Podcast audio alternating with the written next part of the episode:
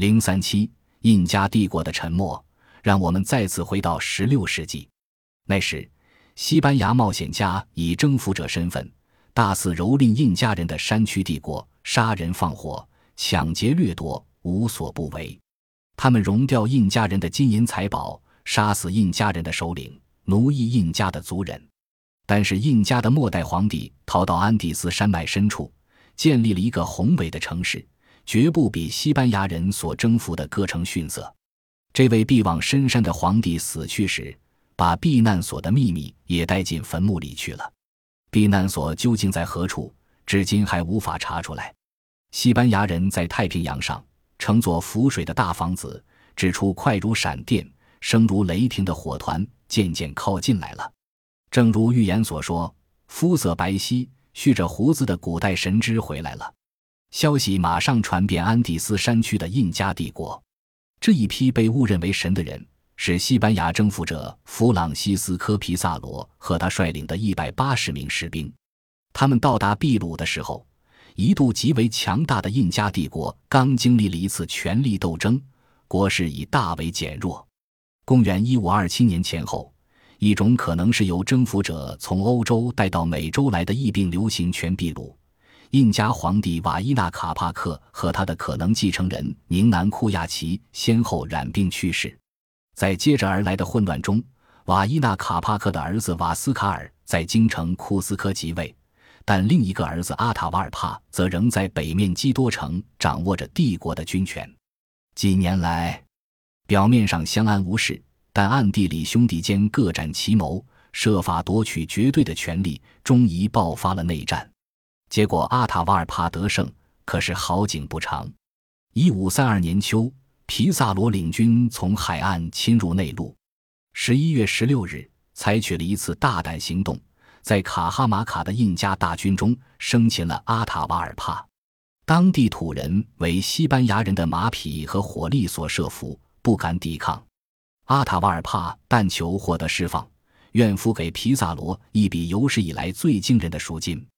他指着囚室墙壁约三米高的地方，答应用各种黄金制品、饰物、瓶罐、金砖和金牌等堆满囚室的那个高度，还保证用白银来塞满另一个更大一倍的房间。皮萨罗把收到的这批无价之宝都拿去熔了，除留下一部分给西班牙国王外。其余的就分发给属下，随后又指责阿塔瓦尔帕心存不轨，密谋造反，把这位倒霉的印加皇帝绞死了。皮萨罗看准了当地的人仍旧支持瓦斯卡尔，对阿塔瓦尔帕遇害之事，即使不以为然，也不会激烈反对。接着又任命瓦斯卡尔的弟弟曼科继承帝位。以后的两年中，曼科与西班牙征服者之间的关系日趋恶化。到一五三五年冬，这位傀儡皇帝对西班牙人的所作所为已达到近乎忍无可忍的地步。这些白种人绝不是古代传说中所预言的救世主，事实证明，他们是一般暴虐无情的凶徒，一心只想追寻新大陆的黄金宝藏，无恶不作。两班牙人得到曼科许多敌对者的支持，胆子就更大了，不单拆光皇宫各处的黄金装饰。还洗劫皇室陵墓内饰以黄金的木乃伊，然后又亵渎库斯科的神庙，把圣殿内的金器和祭坛上的金像拿去熔了。曼科开始时还有的一点点军权，很快就被剥夺过半，每天还要受侮辱和折磨。皮萨罗两个弟弟胡安和贡萨洛在长兄暂离职守时，名义上就成为库斯科的统治者。他们逼迫曼科透露新宝藏的地点。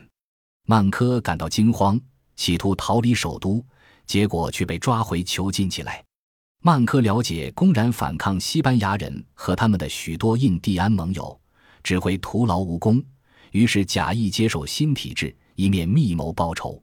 一五三六年四月，他请求皮萨罗的第三个弟弟埃尔南多，让他到尤卡谷参拜古代的神祗，并答应把与真人一般大小的瓦伊纳卡帕克金像带回来。这时，埃尔南多显然是财迷心窍，丧失了判断力，竟然不顾手下将领和印第安盟友的强烈反对，准许曼科离去。由于印加境内各地都有人纷纷离乡背井，跟曼科一起去拜神。他在数日内就纠集了一支十万人的强大军队，这样就开展了反抗西班牙人的长期斗争。从一五三六年起至一五七二年止，由曼科和他的几个儿子领导作战，先后历时三十六年之久。曼科从考尔卡的大本营出发，围攻西班牙人占领的首都库斯科。他放火烧毁了这个城内的大部分地区，但是无法收复失地。到了一五三六年夏天，这位气馁的印加皇帝率领军队已撤退到乌鲁巴姆巴河谷的奥兰泰丹堡，那里是安第斯山脉和亚马逊盆地的交界处。过了不久。印加军队击退了侵袭奥兰泰丹堡的西班牙人，但这场战役使曼科立下决心，要找个真正攻不破和外人进不去的避难所，因此再次迁移作战基地，移到维尔卡班巴河谷中的维克斯去。一块刻着祭祀场面和象形文字的石板岩条，由精明强干又有野心的青年军人罗德里戈奥贡内斯率领的一支西班牙军队。尾追而至，曼科被迫再次逃亡。西班牙人停了下来，搜掠维克斯，可能错过了生擒这位反叛皇帝的机会，因为他们劫掠该城时，曼科军队已溃不成军，仓皇逃到维尔卡班巴河谷上游去。曼科在维尔卡班巴河上游那个偏僻据点，指挥反抗侵略者，准备打一场漂亮的仗。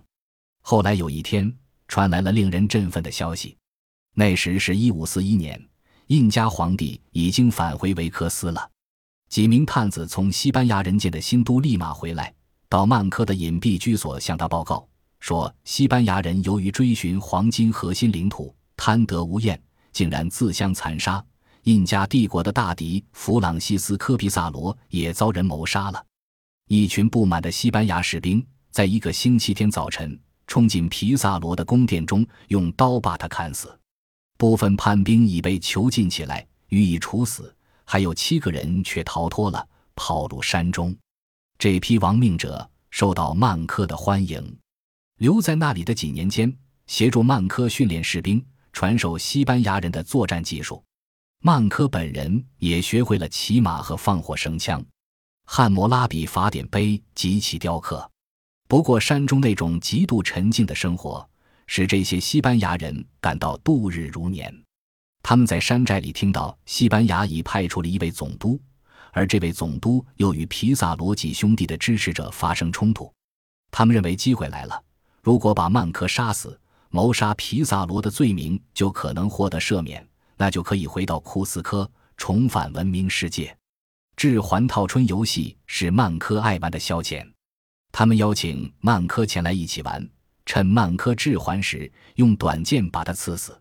一五四四年，曼科逝世后，反抗西班牙的运动由他的儿子塞里·图帕克领导。多年后，图帕克接受西班牙国王的宽赦，离开维尔卡班巴，前往利马。一五五八年初，印加皇族与随行人员进入利马城，这是土王首次也是仅有的一次涉足西班牙人建立的秘鲁首都。图帕克后来前往库斯科，在那里举行一次基督教婚礼，正式与胞妹库西华基结婚。这种乱伦的结合，在皇族家庭中已成惯例，绝不稀奇。但这次婚礼是由库斯科的主教在该城的大教堂中主持，事先必须获得教宗的特许。两年后，图帕克在尤卡古的家中死去，由于死的突然而神秘，回到维尔卡班巴。曼科次子蒂图库西就继承了帝位，十一年后病逝，由曼科的另一个儿子图帕克阿马鲁继位。这位印加末代皇帝坚决进行他父亲三十年前发起的反抗西班牙人的斗争。本集播放完毕，感谢您的收听，喜欢请订阅加关注，主页有更多精彩内容。